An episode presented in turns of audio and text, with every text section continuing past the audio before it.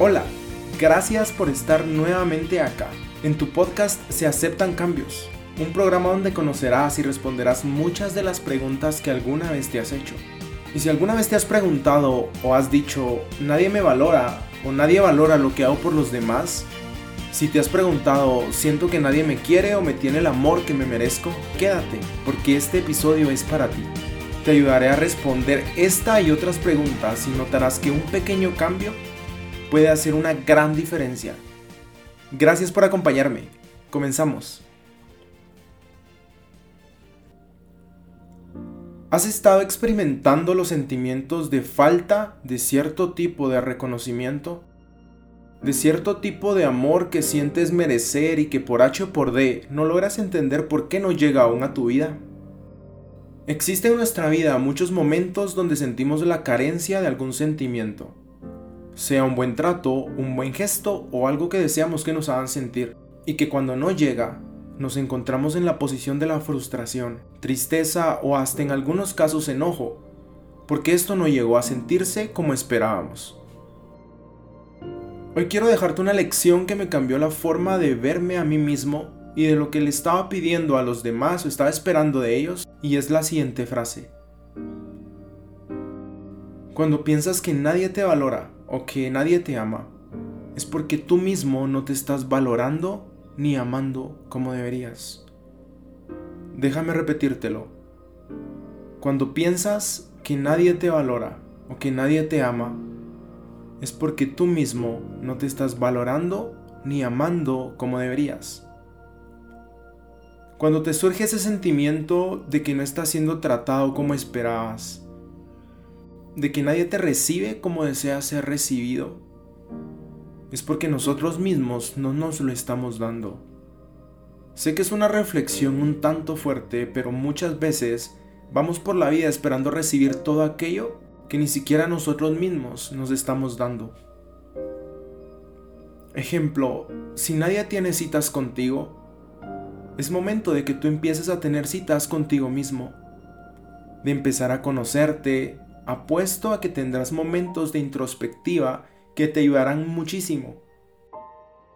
Si nadie te regala lo que deseas, puedes empezar por darte tú tus propios regalos, tus propios detalles.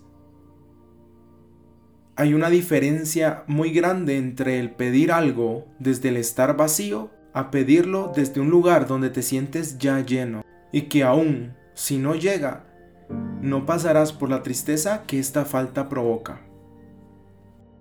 Hoy es un gran momento para empezar a hacer florecer ese amor propio, esa atención que no te estás dando tú mismo, de tenerte paciencia y de comprender que el tan solo ya estar buscando crecer es una muy buena señal de que ya te estás moviendo, de que intentas salir de donde estás.